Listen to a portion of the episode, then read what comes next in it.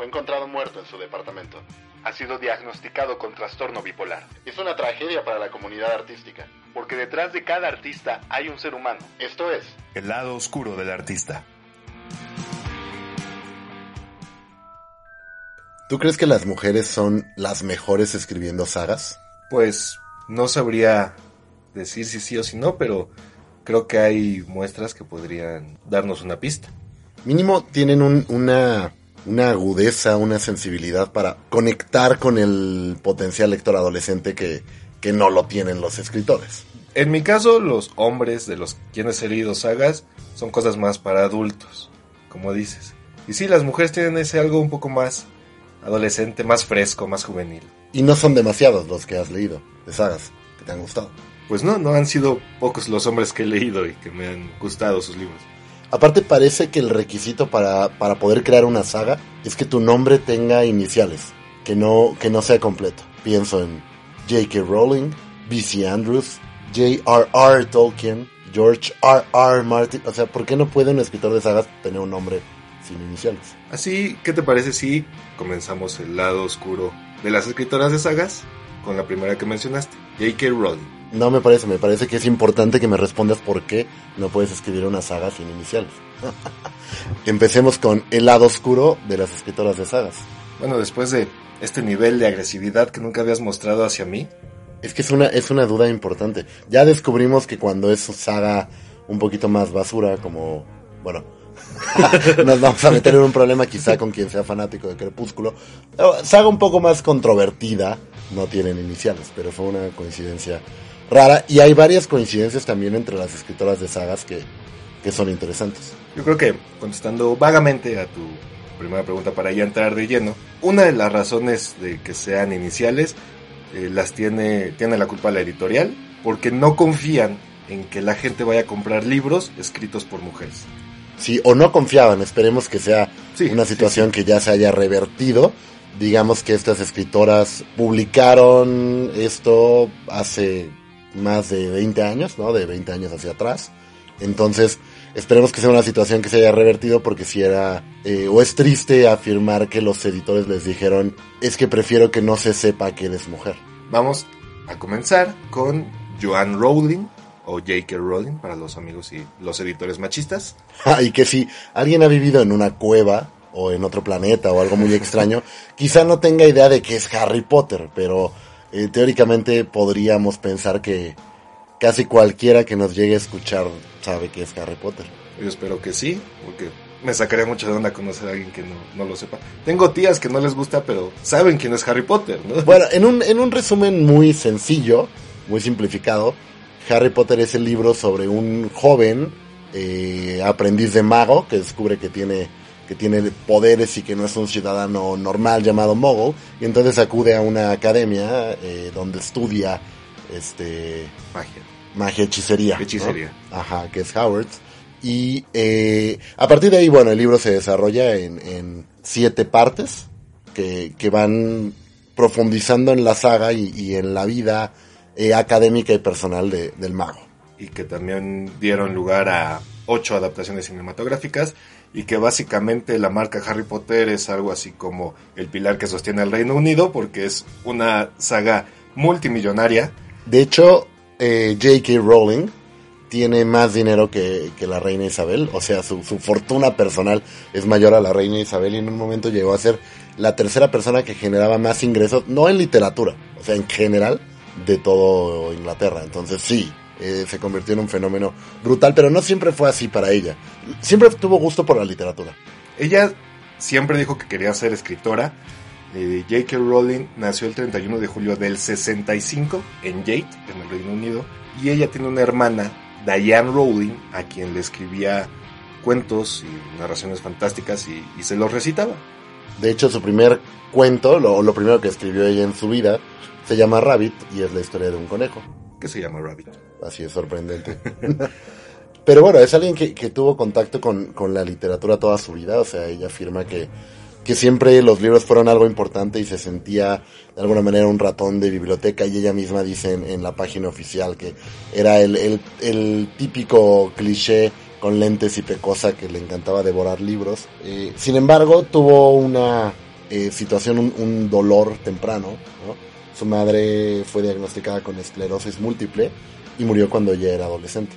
que es un evento en su vida que ella de alguna manera refleja en Harry Potter, siendo, haciendo a Harry Potter un huérfano. De hecho, Harry Potter, tanto el personaje como la saga, eh, tiene muchas cosas de la vida de, de J.K. y tal vez, tal vez esa sea una de las razones por la que conectó tanto con la gente, ¿no? Siendo, siendo estas metáforas fantásticas de cosas que le pueden ocurrir a cualquiera. Claro, pero an- antes de llegar al, al momento que cambió la, la vida de, de esta escritora, eh, antes de Harry Potter, ella primero estudió en la Universidad de Exeter fra- francés y su aspiración era ser secretaria bilingüe. De hecho, en un momento de su vida, sí, muy al principio, consiguió un trabajo de secretaria, o sea, algo radicalmente distinto a lo que terminó sucediendo. ella en la Universidad de Exeter, bueno, como parte de su educación en, en Exeter, eh, estudió un año en París y después regresó a Londres y comenzó a trabajar para Amnistía Internacional. Y ella dice que trabajando aquí leyó cartas de gente que vivía en regímenes totalitarios y que arriesgaban todo para poder hacer llegar estas cartas hasta Amnistía Internacional en el Reino Unido y que esta fue una experiencia que, que la marcó, que marcó su vida, que fue muy inspiradora para ella. De hecho, el- trabajo que hacía en, en Amnistía era investigar a los países africanos francófonos que vivían justo en, dictaduras o en, o en, eh, gobiernos totalitarios. Después de este trabajo en Amnistía es cuando consigue el de secretaria francófona y no le llena, es joven en ese momento, tiene 24, 25 años, no está convencida. Y unos años antes de este trabajo estaba en un tren que viajaba de Manchester a la estación King Cross en Londres. Y este tren se avería, los pasajeros tienen que quedarse obviamente en el tren durante algunas horas más de lo que, de lo que duraba el viaje. Entonces durante este, esta espera ella comienza a idear el concepto de Harry Potter, ¿no? De un niño que descubre que es mago, de una escuela de, de hechicería. Ella dijo que en ese momento no lo anotó y que está muy feliz de no haberlo anotado porque si lo empezaba a plasmar en un cuaderno, se iba a hacer cuadrado, se iba a encerrar de alguna manera. Y lo que hizo cuando llegó a casa fue comenzar ya a transcribir todo lo que durante todas esas horas, entre comillas, perdidas, había ideado en su cabeza. De hecho, no lo, no lo escribe porque no tenía con qué. Y estaba este riesgo de que a lo mejor lo perdiera lo olvidara, pero es una idea que se queda en su cabeza y que desarrolla. Y la estación de King Cross luego tiene un papel en la serie, en la saga. Sí, King's Cross es donde puedes tomar el, el Expresso Howards en el andén 9 3 cuartos y donde por cierto hay una tienda de Harry Potter, la cual simplemente se llama así King's Cross. Y sí, es uno de los puntos de convergencia para los fans de la saga de Harry Potter. Por tanto, muy adecuado poner una tienda ahí, me parece una, una buena decisión. Pero en, en este sentido, ella estaba harta, decíamos, de- del trabajo de secretaria y alguien de 24 o 25 años y con la facilidad que tiene la comunidad europea para trasladarte, decide botar sus cosas e irse a vivir a Lisboa. Y en Lisboa, como hacen muchos extranjeros, empieza a enseñar inglés y conoce un periodista y que se llamaba Jorge Arantes. Y con este periodista se casa y tiene a su primer hija en el 93. Se casan en el 92, tienen a la hija en el 93 y en el mismo 93 el matrimonio se termina. Tuvieron problemas, se divorcian y J.K. Rowling regresa con todo e hija al Reino Unido. Se muda a Edimburgo Se va a Escocia, justo, ya no se va a Inglaterra, se va a Escocia. Y todo este periodo eh, es un periodo como complicado para ella, porque se reubica pensando en escribir, pero no le generaba dinero. Incluso en un momento consigue una pensión eh, para desempleo que medio le ayudaba a sobrevivir, pero, pero estaba a cargo de, de una hija además. Si tenías, tienes que pagar renta, comida, todo lo que implica una hija pequeña, ¿no? Encima, encima casi recién nacida de un año, cachito. Más el, el fracaso matrimonial. De hecho, el fracaso matrimonial. Esto lo lleva a una depresión que, que luego ella explica que es la base con la que crea los Dementors. Esta, esta, lo que vivió en este episodio le permite crear a, a estas criaturas porque le era una manera de, de plasmar lo que implica estar deprimido. Para este entonces, para cuando ella vivía en Edimburgo, ya tenía escritos algunos capítulos de La Piedra Filosofal y ella manda los primeros tres a diferentes editoras. De hecho, ella, después de enviar lo- los tres capítulos, consigue una beca del, del Scottish Arts Council, el Consejo de Artes Escocesas, que le permite terminar el libro de Harry Potter y la Piedra Filosofal. Sin embargo, no le va tan bien como esperaba, ¿no? Estos envíos no, no tienen el resultado que, que quizá hubiera imaginado inicialmente. Primero tuvo que hacer un trabajo titánico porque ella tenía que escribir en, en máquina estos primeros tres episodios para poder mandarlo a las editoriales. Las editoriales obviamente no los regresaban. De hecho, entre las que la rechazaron estuvo Penguin, que es grupo, es parte de Random House, que es una de las editoriales más importantes del mundo y que perdió la oportunidad de publicar algo que después sería una, una bomba. HarperCollins también la rechaza. Y finalmente, un año después de todo el proceso de, de nos y de rechazos y, que es un, un dato que se repite entre varios escritores y es algo de admirar la persistencia y el, la autoconvicción en, en tu obra, logra que Bloomsbury la publique y vende Harry Potter y la Piedra Filosofal. Y existe la leyenda, digámosle así, de que cuando estos tres episodios llegan a Bloomsbury, eh, alguien los arroja a la basura. Y la secretaria del editor que los tendría que haber leído, los recoge, los, los lee y le gustó tanto que le pide al editor que lo revise. Y es cuando el editor le pide a J.K. Rowling que le mande todo el borrador.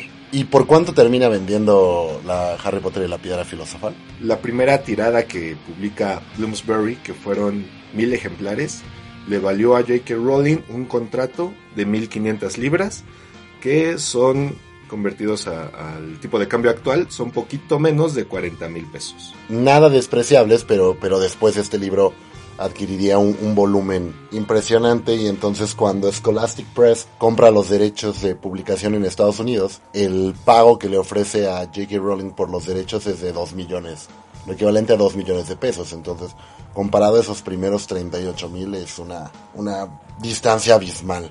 Y en Latinoamérica, eh, la saga de Harry Potter llega, obviamente, con La Piedra Filosofal hasta 2003 con la editorial Salamanca. Ahora, decíamos que hay muchos elementos de, ella en, su trabajo, en su obra. Entre ellos ella menciona que el personaje de Hermione está basado en ella, que, que hay eh, muchos elementos de Hermione que, que por lo que ella la representa, a pesar de que la fecha de nacimiento de Harry Potter y de ella se comparte. Ella cumple años el 31 de julio y es un dato que también se menciona en las películas. Harry cumple años el 31 de julio. Pero como dices, J.K. Rowling dijo que Hermione era una especie de caricatura suya, ya que ella siempre fue una buena estudiante, era como muy meticulosa con sus cosas. Y Hermione está un poquito llevada al extremo, tal vez con, con principios de TOC, como tú comprenderás, amigo mío. Y Los eh, veo en ti. Siempre que grabamos. ¿no? Y de hecho, un dato así como chistoso, si quieren, el, el patronus de, de Hermione es una nutria y es porque la nutria es el animal favorito de J.K. Rowling. La primera vez que se le ocurre a, a J.K. los nombres de las casas, el cómo, cómo iba a llamar a cada una, iba en un avión. Y entonces no tenía dónde escribirlo y había una bolsa de vómito. Ella siempre aclara que no usada. Y entonces ahí los tiene que escribir para no perderlos. Digo, estamos hablando de, un momento en el que ahora a lo mejor lo anotas en el celular, ¿no? No, no tenían eh, cierta facilidad los, los móviles para, para guardar datos que ahora es mucho más fácil hacerlo. Y regresando un poquito a tu duda y enojo inicial, amigo, que me gritaste muy feo, eh, Bloomsbury le aconseja, entre comillas, a J.K. Rowling no firmar su libro, no lanzarlo como Joanne Rowling, sino que use iniciales para, para justamente que la gente no supiera si era un hombre o una, mujer. Entonces, eh, Joanne agrega el K por Kathleen, que era el nombre de su abuela, y se convierte en J.K. Rowling. Y no va a ser la única vez que ella utilice un seudónimo, ya hablaremos de ello un poquito más adelante. Pero yo no sé si ella esperaba el éxito que tiene cuando se publica estos libros. Yo no sé, un autor que se convierte en una bomba, estamos hablando de gente como, como Stephen King, como B.C. Andrews, eh, como J.K. Rowling, como eh, Federico Mocha, Nicholas Spark, cualquiera de estos que son eh, multi vendidos, bestseller continuamente, que son millones de ejemplares. Yo no sé si cuando inician el, proyecto logran dimensionar o de pronto es algo que casi les estalla en la cara. Pero un poco le pasó así a, a Joan. Al principio empezó a ser reconocida y eso entorpeció eh, su escritura, quedó como bloqueada un rato y no podía avanzar. O sea, no, no tenía desde el principio definido que iba a ser una saga de siete libros y los, los había ya escrito. Simplemente después del éxito del primero empieza a quedar bloqueada. Joan solía escribir en una cafetería, la, su cafetería de preferencia, y ya no pudo hacerlo. Los, los fans la acosaban, no, no la dejaban tranquila y, como dices, la entorpecía. Y luego mucho más cuando en 2001 Warner Brothers decide hacer la adaptación del, del libro, convertirlo en película, que eso también le valió eh, a Daniel Radcliffe el ser conocido en todo el mundo. Y entonces, pues si ya era conocida como, como autora de los libros, en el momento en el que sale la película, bueno, es demasiado, al punto que, que para escribir el último libro tuvo que encerrarse en una habitación de hotel de manera anónima, ¿no? O sea, con un seudónimo registrado en el ingreso, en, en, el ingreso al hotel. Ni siquiera para su boda pudo estar tan tranquila, ¿no? Ella se casa en el 2001, se vuelve a casar en el 2001, en esta ocasión con el doctor Neil Murray, quien era su doctor, de hecho, y tuvieron un acercamiento, comienzan una relación amorosa, y cuando ella se casa tuvo que salir disfrazada para poder ir a comprar su vestido de novia. Entonces todo esto la llevó incluso a una fase crítica y por ahí cuando estaba terminando el segundo libro llegó a cuestionar si lo que estaba haciendo era adecuado e incluso pensó que quizá estaba escribiendo basura y estuvo a punto de abandonar el proyecto de, Harry que fue una saga exitosísima de siete libros pero que aparte le permitió escribir mucho más allá es decir eh, J.K. Rowling como escritora no solamente eh, es autora de Harry Potter ha escrito mucho alrededor del mundo de Harry Potter, sin necesariamente ser Harry Potter.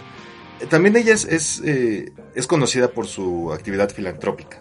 Entonces, en el 2001 ella lanza Animales Fantásticos y dónde encontrarlos y Quidditch a través de los años, que son, son libros chistosos, son como pequeños libros de texto que se mencionan en, en los libros de Harry Potter como libros que necesitan los, los alumnos para acudir a sus clases y estos justamente son eh, Animales Fantásticos, es un bestiario y Quidditch, a través de los años es un recuento de, de, del deporte.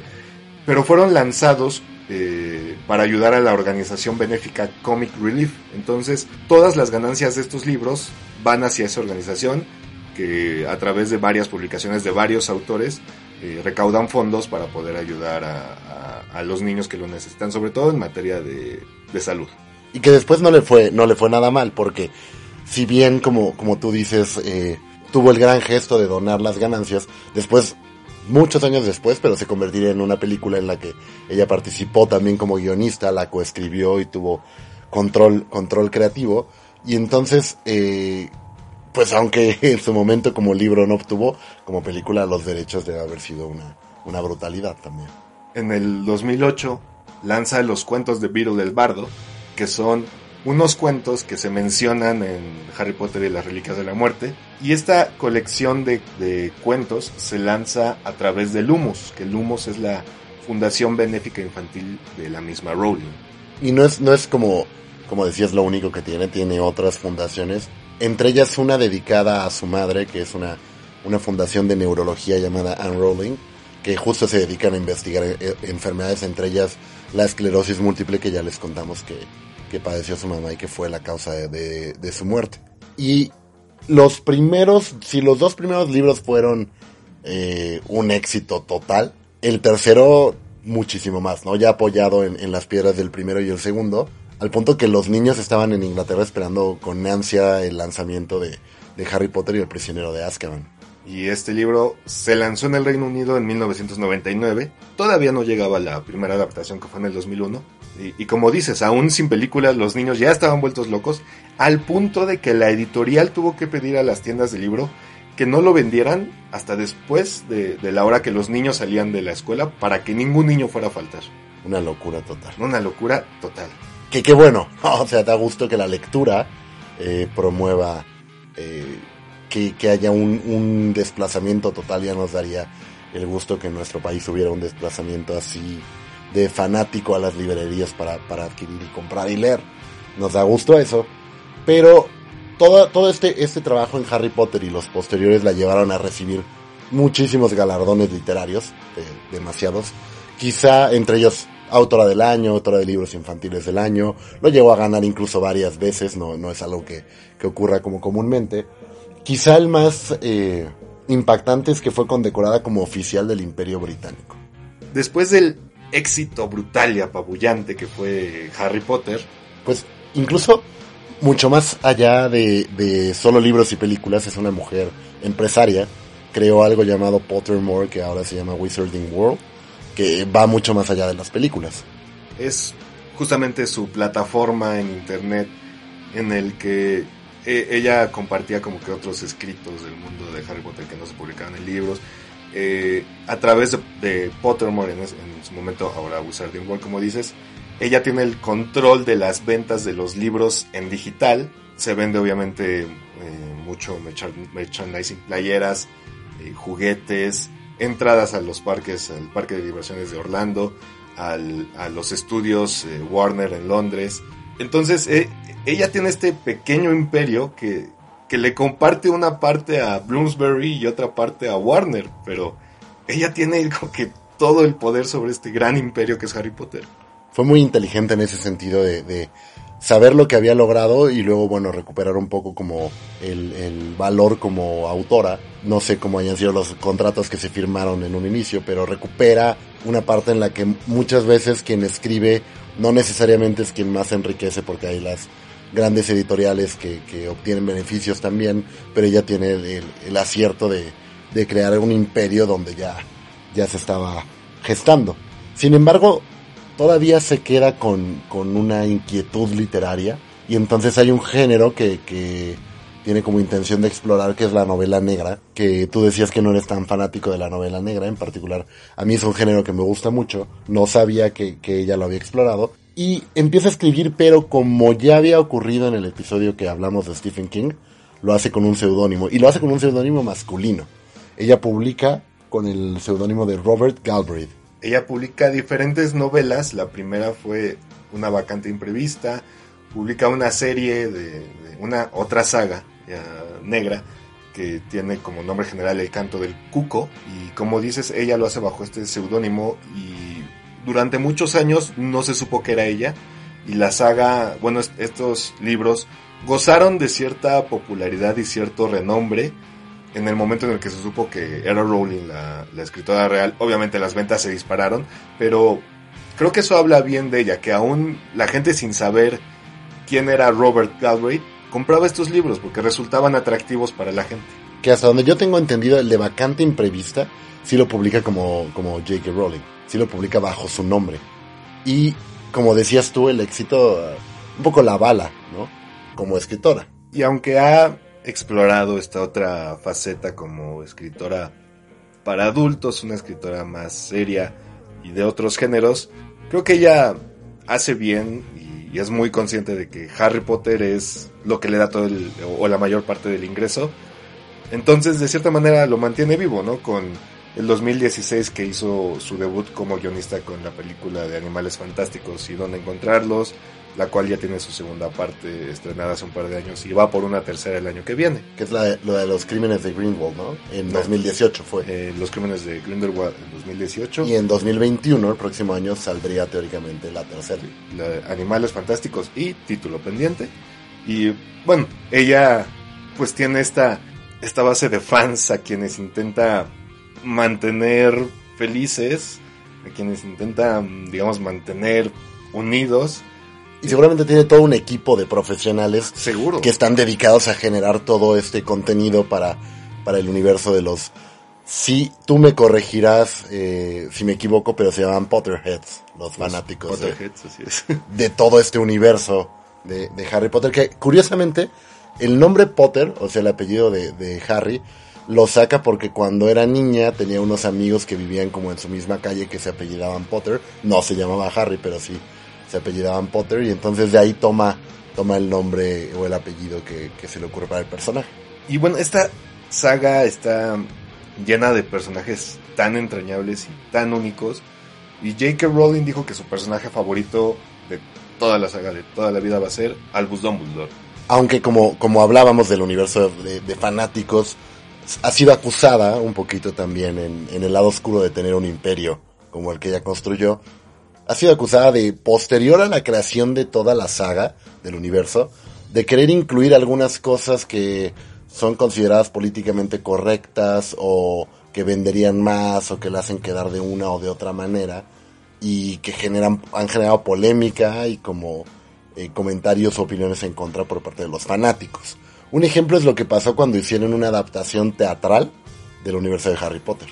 Harry Potter y el legado maldito es una, como dices, una obra que serviría como, como secuela a, a Las Reliquias de la Muerte, en la que se ve la vida de el hijo de uno de los hijos de Harry Potter cuando recién llega a Hogwarts. Esta obra no fue escrita por J.K. Rowling, fue escrita por Jack Thorne con la aprobación de J.K. Rowling, obviamente. Sí, teóricamente basada en una historia que ya había generado.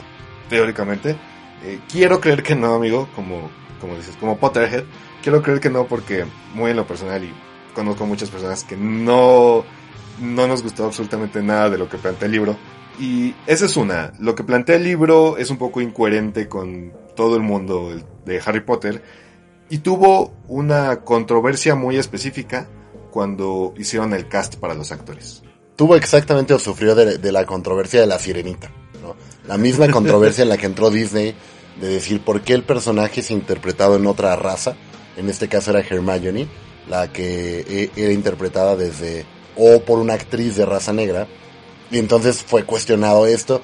Y ella un poco lo quiso salvar diciendo que en ningún momento en los libros había dado información acerca de cuál era el color de piel de Hermione, pero fue criticada por ser un poco oportunista, que es, que es lo que, lo que se le ha señalado a Disney también al tratar de forzar que la sirenita eh, sea un personaje que represente una minoría, y como se ha hecho mucho. Lo mismo le pasó cuando le preguntaron si en Howard's habían alumnos judíos. Esta pregunta que dices derivó de una dis discusión de cuál era como que la religión que predominaba entre los magos, y ella decía que, que entre los magos hay las religiones que hay entre los muggles. Y dio el nombre de una estudiante de Ravenclaw, eh, un estudiante de Ravenclaw, Anthony Goldstein, y ella decía que él había escrito a este personaje como judío. Claro que, que, lo que le dijo la gente o los fans es que eso no era cierto. Que ese fue un detalle que también agregó eh, como para tratar de quedar bien con una comunidad. Como que ha tenido problemas al final, el, que era algo de lo que ella esperaba, el ser una figura pública, la tiene expuesta a que cualquier cosa que, que ella diga o tuitee, sobre todo es muy, muy activa en Twitter, eh, cualquier cosa que ella haga, tuitee, escriba o comparta, es vista bajo una lupa que lo magnifica de una manera impresionante. Entonces va quedando mal con diferentes grupos o intenta quedar bien con otros. Porque algo pasó también con una eh, aparentemente homosexualidad de Dumbledore, su personaje favorito. Eh, Dumbledore nunca se mencionó en, en, la saga de Harry Potter que fuera homosexual. Eh, J.K. Rowling dice que siempre lo pensó así y que la relación que Dumbledore tenía con, Grindel, con Grindelwald, la cual se va a explorar más en la saga de Animales Fantásticos, era una relación que en algún momento tuvo tintes de amantes y que ella siempre pensó a Dumbledore como gay. Eh, entonces la gente eh, primero se quejaba de que Dumbledore no, no se mostraba abiertamente gay en los libros y en las películas de Harry Potter. Después también hubo la queja de que no se iba a mostrar abiertamente gay eh, con la actuación de, de Law en Animales Fantásticos como el Dumbledore joven. Entonces, como dices, aquí hay, hay dos grupos que no podían estar contentos. Primero era el grupo de por qué Dumbledore tiene que ser gay si nunca se mostró. Y después estaba el grupo de por qué Dumbledore no se va a mostrar gay en esta nueva adaptación con Jude Law. Y quizá de fondo el tema es que cuando estás en ese nivel de exposición, el opinar de todo y hacerlo frecuentemente te va a llevar a que no puedas quedar bien con todo mundo, que fue lo que le ocurrió con un tuit polémico donde defendía a una mujer que había sido despedida, pero era una mujer que había hecho un montón de comentarios transfóbicos. Entonces fue señalada como transfóbica, es decir, al final del día eh, tiene que cuidar quizá mucho más lo que expresa que lo que alguien que no está que no está expuesto, que sin embargo desde otra óptica sí debiera de cuidarlo también. Y bueno, esperemos que cuide más lo que diga, pero aún así ella opina lo que diga. Creo que no hay nada que pueda destruir el mundo, el Wizarding World que ella ya creó. Claro, el imperio, el imperio que, que sustenta la magia en la que curiosamente ella siempre ha declarado que no cree. ¿no? O sea, ya digamos como en, el, en la vida real. Entonces con eso cerramos el episodio de hoy. Recuerden que pueden encontrar contenido adicional en nuestras redes que son... En Facebook nos, nos pueden encontrar como El lado oscuro del artista, en Instagram como arroba oscuro podcast y en Twitter como arroba oscuro-podcast. Y la próxima semana seguiremos hablando de escritoras de sagas, el lado oscuro de escritoras de sagas, pero por ahí quizá eh, a mitad de semana en estos días busquen un minisodio, otro pequeño episodio especial donde vamos a hablar de algo que está sonando mucho, que tiene que ver con, con la depresión en artistas, en creadores, en músicos, y que no es otro personaje sino Residente. Sí, con esta canción que acaba de lanzar que pues, hizo mucho ruido entre sus fans, una canción que en lo personal me gustó mucho, así que busquen ese minisodio en Spotify. El lado oscuro de René. Muchas gracias por habernos acompañado. Eh, les han hablado Axel Tapia Gryffindor y Alexander Thierry Ravenclaw, muy a su pesar. En realidad Gryffindor, pero bueno, no, no seguiremos discutiendo de esto. Nos vemos la próxima semana. Adiós.